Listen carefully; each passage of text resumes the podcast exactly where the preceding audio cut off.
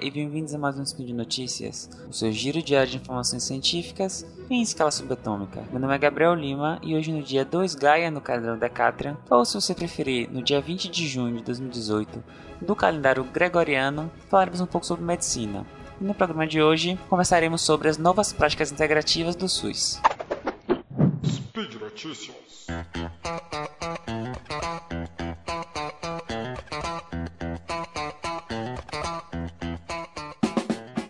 Pessoal, talvez vocês já tenham visto no noticiário nos últimos tempos que foram implementadas novas práticas integrativas e complementares no Sistema Único de Saúde. Isso ocorreu agora em março, março para abril, e 10 novas PICs, que são que é o acrônimo delas, foram implementadas. E o que são PICs? Bom, PICs são métodos terapêuticos tanto para tratamento quanto para prevenção de doenças, que elas são baseadas no, na cultura tradicional, cultura popular, vamos dizer assim. Ele difere um pouco da medicina aqui que a gente conhece, que a gente pensa ciência primariamente, que é aquela medicina baseada em evidências, em buscas científicas, enfim, elas vêm de uma cultura popular e de um, conhecimento popular sobre as coisas. Bom, até aí tudo bem. Só que aí, quando sai essa, essa lista das 10 novas PICs, que eu vou falar daqui a pouco, eu me perguntei se elas têm alguma evidência científica que realmente funcionam ou deixam de funcionar. Porque muito do que se fala hoje em dia é muito lugar comum. E a gente tem que ter cuidado com o lugar comum e só aceitar, ah, isso funciona, ah, isso não funciona. Então a gente pode ter que a gente pode ir atrás e todos nós podemos podemos, existem bases científicas para pesquisa.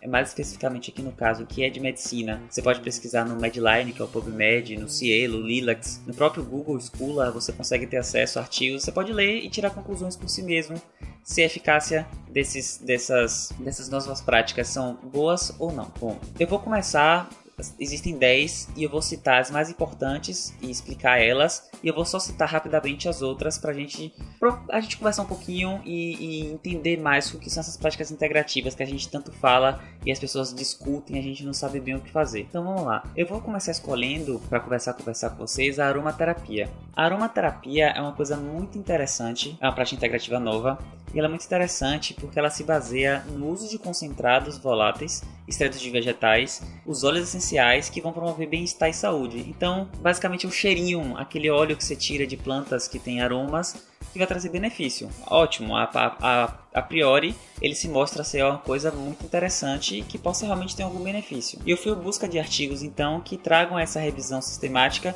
e que explicam um pouco mais sobre a aromaterapia. Bom, para você pesquisar isso, você vai jogar Aromatherapy. Existem diversos, diversos artigos, você pode ler eles, enfim, tirar suas conclusões. A minha conclusão baseada no meu, no meu, na minha pesquisa foi de que a aromaterapia funciona, pero não mútil. Por que assim? Porque, primeiro, existe uma falha metodológica muito grave em boa parte dos estudos. São estudos muito pequenos, ou seja, com pouca, com pouco, um, uma população muito pequena, que não significante, que não representam a realidade. Além disso, são estudos que não foram controlados. O que é controlar um estudo? Controlar um estudo é você criar um caso e um controle e você puder, que aí você consegue ter um parâmetro melhor de avaliação se aquilo efetivamente funciona ou não. Então foram, estudos mal controlados, com falhas metodológicas importantes. Eu vou comentar um pouco mais dessas falhas metodológicas importantes e que não deixam muito claro se o benefício que foi, que foi mostrado no final daquele, daquele, daquele estudo em, em dois pontos. Primeiro, se ele é significante no sentido de será que esse grupo de 10 pessoas representa um benefício real que pode ser extrapolado para a população e segundo, será que foi a aromaterapia que trouxe esse benefício? Vamos abordar esses dois tópicos. Quando na minha busca eu não achei nenhum grande estudo, um estudo relevante com mais de 100 pessoas no seu estudo. E aromaterapia, inclusive achei dentro desses estudos uma revisão sistemática, que é basicamente uma, um artigo que se propõe a revisar artigos. Qual a questão da aromaterapia? Boa parte das intervenções feitas, dos estudos feitos, mostram o benefício da aromaterapia no relaxamento, redução do estresse, por exemplo, que são coisas muito benéficas à população quando você faz o, o, massageio com óleo essencial na pessoa. O que faz sentido, assim, eu pelo menos gosto de receber uma massagenzinha, então realmente reduz o estresse. Mas qual é o grande problema? É que boa parte dos estudos que falam da aromaterapia funcionando não fazem o controle da aromaterapia do massageio com óleos essenciais, como por exemplo óleos minerais. Como assim? Vamos botar que eu pego dois grupos de pessoas. Cinco pessoas em cada grupo, elas têm mais ou menos a mesma idade, mais ou menos as mesmas características. Em um grupo, eu faço a intervenção, que é massageio com um óleo essencial de uma planta e faço a massagem e relaxa a pessoa. No outro, eu só massageio sem nada. Então assim, o uso do óleo por si só, ele já ajuda, por exemplo, na, na redução da fricção da mão, numa sensação melhor no toque. Isso tudo leva realmente a uma redução da ansiedade.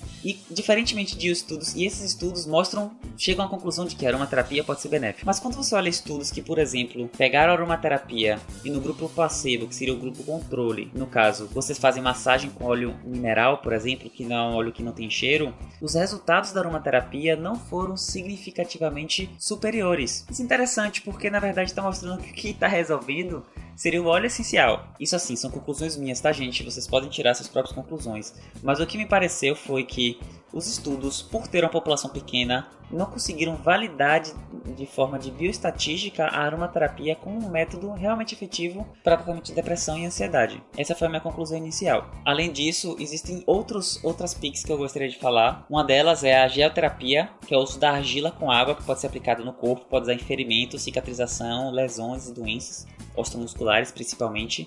E aqui eu, eu quero falar dessa geoterapia para quebrar um, quebrar um paradigma que existe de que práticas integrativas não funcionam. Então, a geoterapia com o uso da argila, ela já é muitíssimo conhecida na medicina e muitíssimo validada. E por isso, é, você pode, através da geoterapia, já comprar, por exemplo, uma pomada na farmácia que tem na sua composição argila para tratamento de feridas.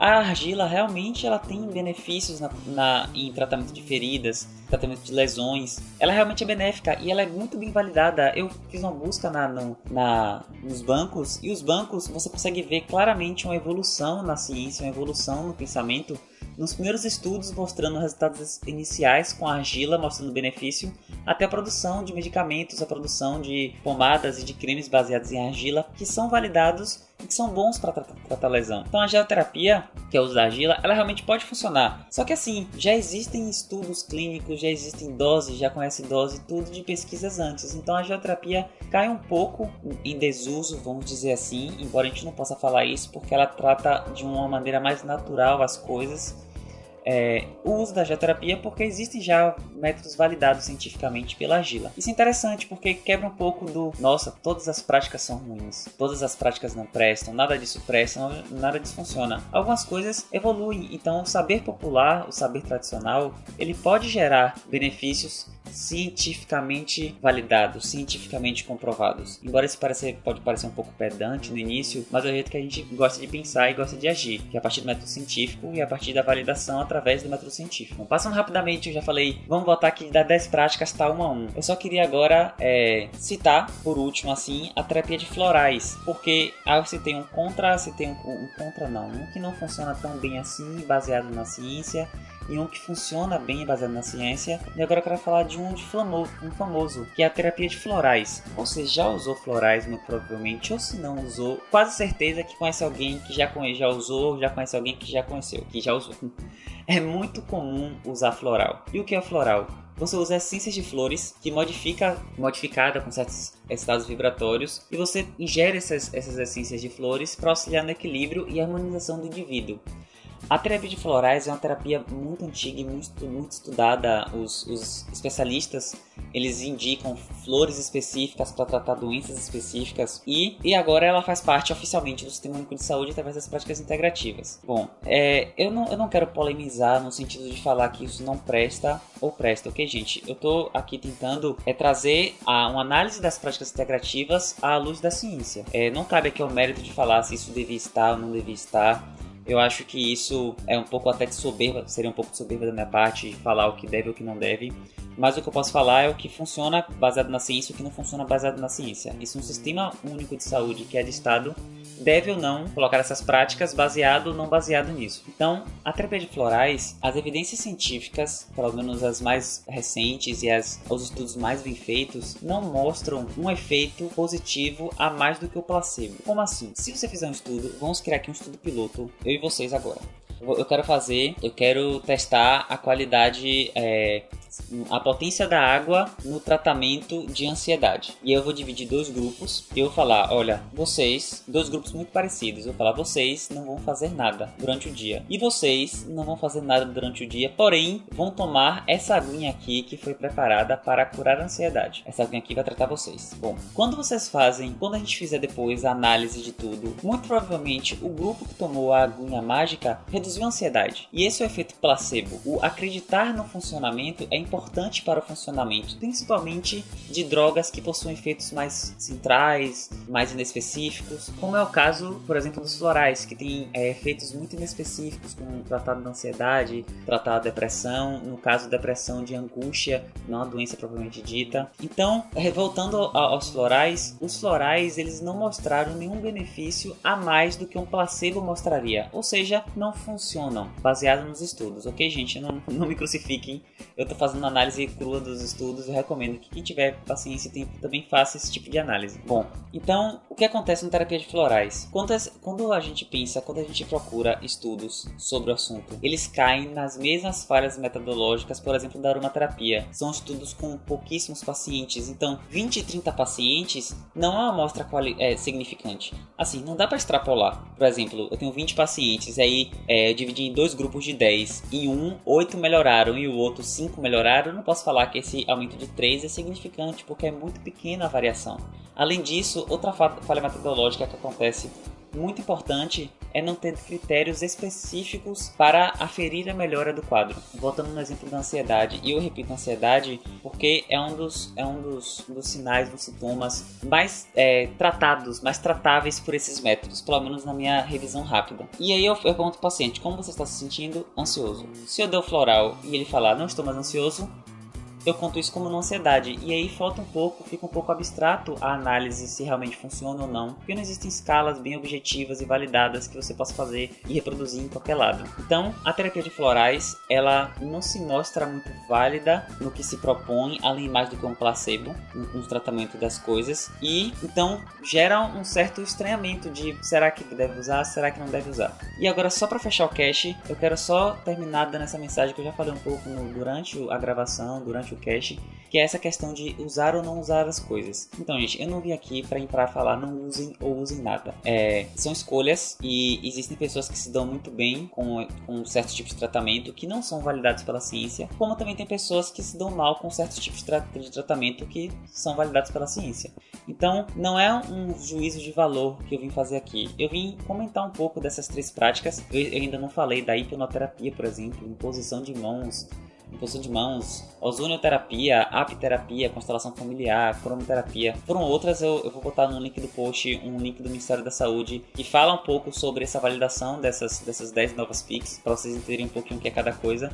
Mas eu quis aqui trazer um, um, uma revisão rápida de do que a ciência fala sobre essas práticas. E aí deixar o questionamento de será que essas práticas é, são é, válidas o suficiente ou têm mérito suficiente para poderem serem financiadas por um sistema único de saúde, enfim. Então é um questionamento que eu deixo aqui, eu, a minha opinião, eu, vou, eu não vou me abster, eu, tenho muitas ressalvas com elas, embora eu acredite que em certos pontos, mesmo práticas integrativas, como por exemplo a aromaterapia, que não são bem validadas, podem trazer algum benefício adjuvante a um tratamento. Como assim adjuvante?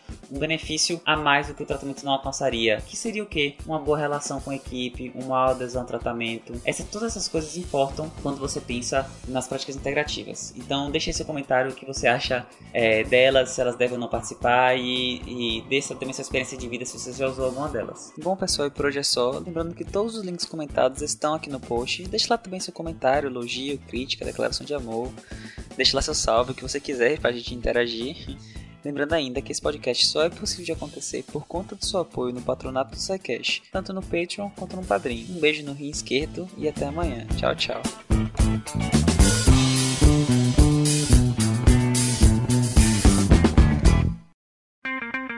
Edição por Felipe Reis.